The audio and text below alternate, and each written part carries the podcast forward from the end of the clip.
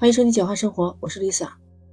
终于这一天慢慢的就过去了，现在已经是晚上，我们大部分人都开始安静静下来。我也就在这个时候就想跟你聊一下胡鑫宇的事情。胡鑫宇就是那个十五岁才上高一的一个孩子，在一个封闭式管理的致远中学离奇失踪。其实我跟你一样也很关注这个孩子的事情，所以一有他的消息，我什么都看。其实我中间看到过很多报道。也有很多媒体主播转发的，但是我觉得那不够权威，所以也没有发生。其实就在这个元旦节的时候，家长和警方有了最新的报道。我昨天很晚的时候我就关注到报道，但是从一大早到现在，我都没办法说出来几个字。我马上就跟你说，我跟你说，担保你跟我一样，听到他那个警方的几个结论以后，真的是半天说不出来几个话。首先，警方就说胡鑫宇这案子暂时是没有实质性进展的。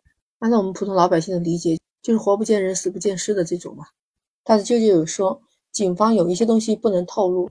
这一次和家属的见面，民警他们说排除校内人员犯罪的可能性，意思就是胡鑫宇的失踪跟学校里面的人员没有任何关系。还有提及到胡鑫宇有可能有厌学情绪，有提到这一句胡鑫宇或自行离开学校这样的一些内容。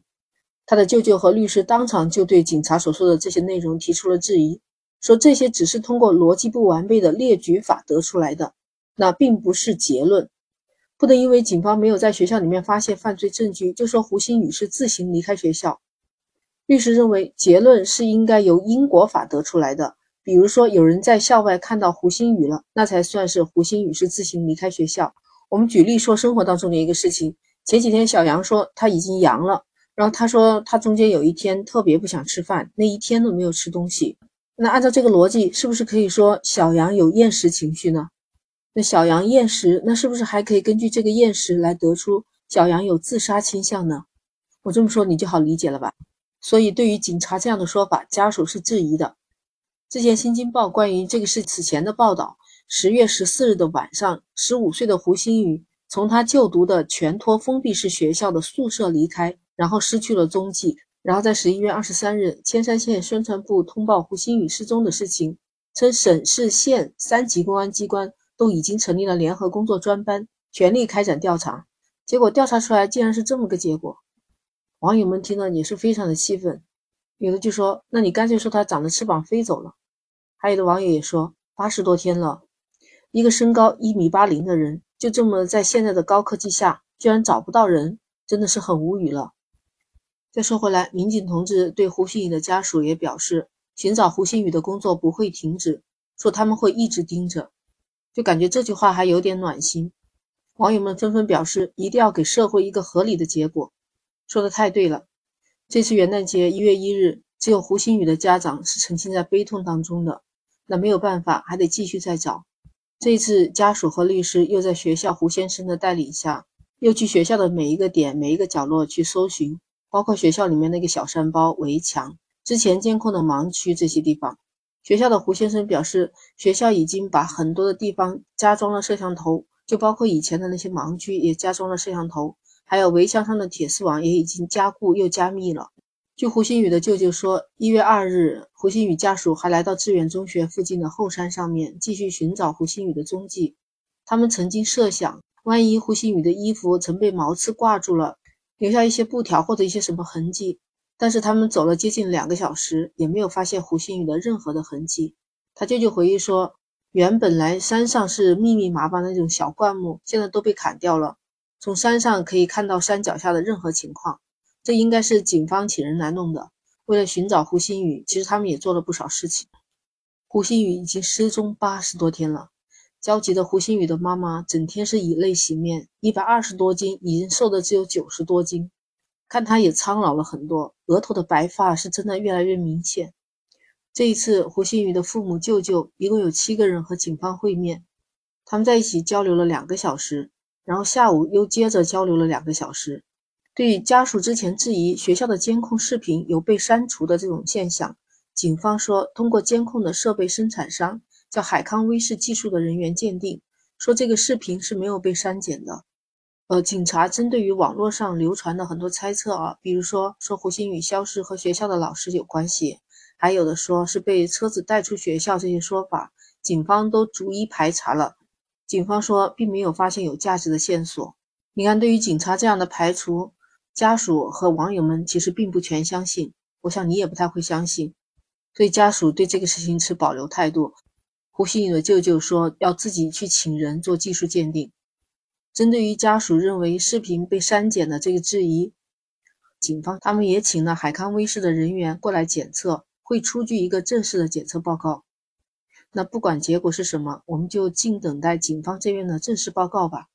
我们又只是一个普通老百姓，也不能过多的去猜测这些东西。那警察给出来的判断说他或许有厌学情绪，自己由学校自行出走。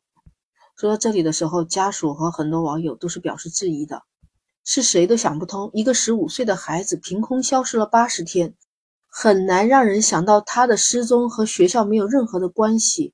难怪网上的人总是说一些无凭据的话，这是因为社会民众关注这些事情，所以压制住的满腔热血，但是没有实质性的进展，就让人是无奈又叹息。光是着急也没什么用，只能帮助胡家人去挨个分析线索。这也是所有的网友们想尽自己的一点微薄的力量去帮助这家人。其实，同样是有孩子的母亲，其实我很能理解，在这个二零二三年的新年的时候，孩子还是没有找到，那种撕心裂肺的痛苦啊！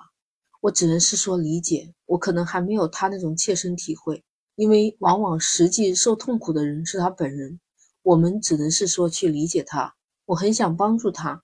那我也只能呼吁，希望有知道这些线索的人早一点能帮助他们家里人找回这个可怜的孩子。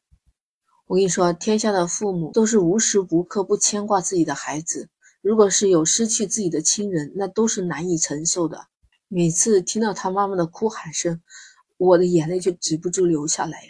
他妈妈就这么喊：“心雨啊，心雨，你要叫你妈妈怎么样才能找到你啊，我的孩子。”他的舅舅在社交媒体上还发表了一个航拍的这个视频，他们学校的，他发表了感叹：“胡星宇啊，你在哪里？难道你是长了翅膀飞出去了吗？”听着看着，真的都让人泪目。希望这个互联网发达的时代，能够借助更多的眼睛，可以帮助胡星宇的妈妈早日找回他的孩子。当然，如果有好心人希望帮助胡妈妈的，那请不要在互联网上传播这些留言。那些凭空的猜测有可能会影响到警察去判案，所以其实整个会面的结果就是这个样子，就是没有结果。你看我能说什么呢？所以我说我想了一天，我真的都是不知道怎么开口，就像一个石头堵住了我这个胸口，都不知道怎么说。有网友就说，之前说鉴定说视频有删除，结果等了这么久。居然说是视频没有问题，而且还排除了校内作案，那到最后居然成了自行离校，这难道就是我们等了八十天的消息吗？说直接给他震惊了，难道真的是有钱可以为所欲为了吗？这是一些网友强烈的发声，真的也是代表了我们普通老百姓的一个看法。所有的人都在关注胡鑫宇的事情，不管是怎么样去找，只要能够找到胡鑫宇，这才是我们普通老百姓最需要、最想知道的最低的底线。那不管律师也好，公安机关也好，就是有天大的事情，也希望把这个案子查得水落石出。普通老百姓不需要什么，就只是希望这个案子能真相大白。你说是不是？我们说真相可以等待，但不会被掩盖。我们所有的人都期待有早日水落石出的那一天，也希望胡鑫宇能早一天被找回来。二零二三年是他们能够团聚的一年。哎，如果你有线索，也欢迎在评论区留言。不管怎么样，我们都是希望尽自己的一份能力，希望这个世界能变得越来越好。胡鑫宇的事情我会持续关注的。那我们今天就聊到这儿，欢迎继续收听下一期的简化生活。